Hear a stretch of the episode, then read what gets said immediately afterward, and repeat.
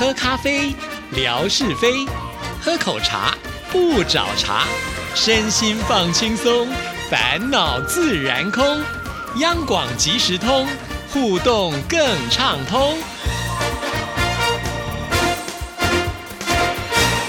亲爱的听众朋友，大家好，欢迎收听今天的央广即时通，我是谭志毅。今天是星期二，吓你一跳的时刻，我们有请向老师出场。大家好，我是夏志平。对，没有错，今天志一叫我夏老师。呃，我澄清一下，我应该不要叫夏老师比较好。那你要叫什么？呃，叫我这个暖男。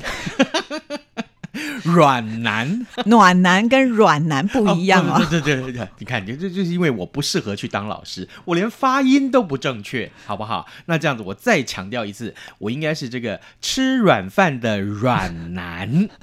好了，我先要解释一下，这个志平呢，因为非常的优秀，所以呢，特别受邀到了这个名传大学呢去上课啊，就教学生呢如何来当一个这个主播啊。哇，这个志平真的是非常的厉害，真的不能用多才多艺来形容你，我都觉得那已经不够了。没有没有没有，这个我脸皮厚，我知道这个误人子弟这个事我还没干过，所以我决定去玩玩看。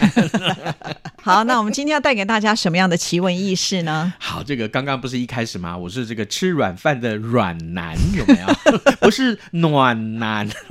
哎，这个干嘛要这样子惩罚自己？可是我真的没有听过。软男这个名词，我只有听过暖男。是是是，是这样子的。听过这个趣闻之后，你就发现，哎，那真的是很有本事要成为这样身份的人，其实应该还不少哦。真的吗？诶，我先来说说看，这个男主外女主内是一般家庭常见的生活模式，但是呢，随着时代的改变啊，传统观念也随之翻转，有可能出现女主外男主内。对不对？其实我觉得也合理啦，反正就是家里面协调好，谁出去赚钱，那另外一个顾家里，我觉得也可以呀。就像夏志平啊，对不对？你哪 每天回家都要烧饭呐？你还是有出来赚钱啊？对呀，对对对，到底我主哪边？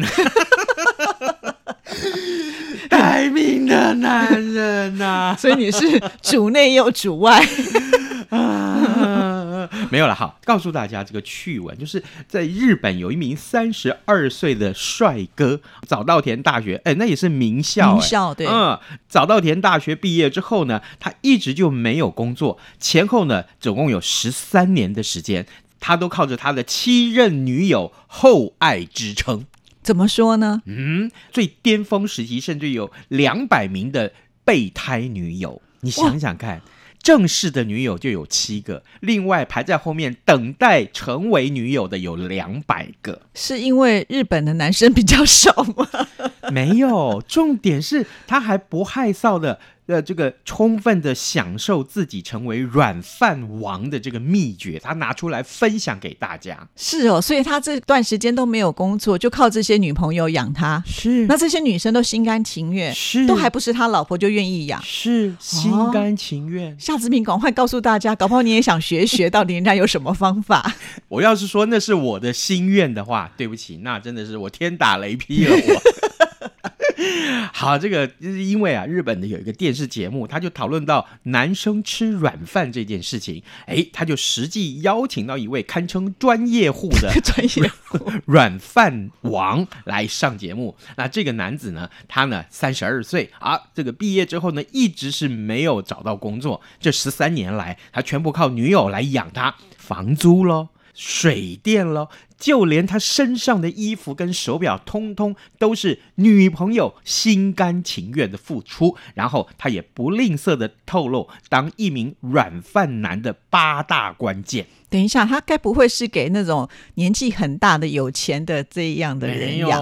不是，不是那个某某姐姐，我不想努力了，不是这个哦，不是这个，哎，人家很努力哦。哦，所以就是跟 其他这些女生都是差不多年纪的。哎，话到这边呢，我还是希望有人送我一只 iPhone 十五啦，哈，我也不想努力了，没有啦，回归正传，回归正。这个八大关键是哪八大关键？就是第一，他永远比他女朋友。起得早，而且呢，他说他想留住他女朋友的胃，但人家不是说吗？你要这个留住男人的心，你要先留住他的胃。所以他一大早起来是要先做早餐给女朋友吃。不但是早餐，人家嗯三餐都准备好。哦，啊，他说他自己永远都比女朋友早起，因为他了解女朋友在起床之后需要一点点的时间去打扮跟化妆才可以出门上班，所以他就利用这个机会赶快做早餐，然后让女朋友可以从从容容的吃完早餐再去上班。然后呢，他的菜色也不单一，变化很多，西餐还有日式料理，或甚至于是其他的多国料理，他通通都会。哦，那很厉害呀、而且啊，他为了女友还研制这个料理，并且克制化，意思就是说，他会根据女朋友的健康状况，看说，哎，最近这个是不是身体为恙啊？所以不能吃某些东西，不能吃的太油腻哦。啊，女朋友觉得，嗯，她想瘦一点，所以要做的清淡一点咯。这些都是克制化。你看他做的多好。对呀、非常的用心哎。哦，这招厉害了。嗯是啊，嗯回去问你老公行不行啊？不要冷笑。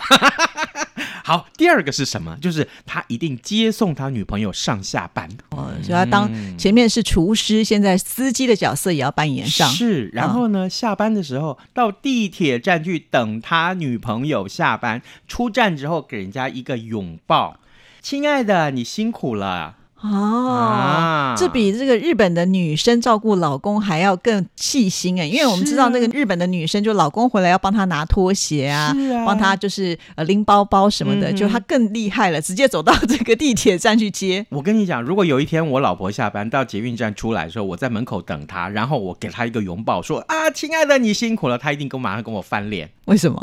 你今天做了什么亏心事？就是没事献殷勤，对非奸即盗。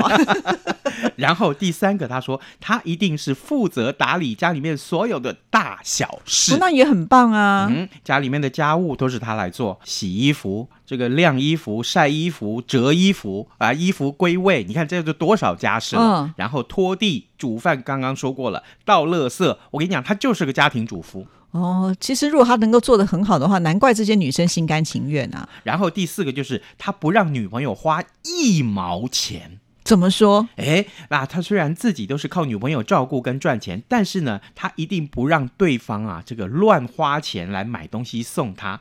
有一次，女朋友坚持送他游戏机，结果他就拒绝了二十几次，最后没办法了，他女朋友非买不可，才真的是好啦，那你就去买吧，我勉强收下。哦，这么委屈啊！嘿，你看看。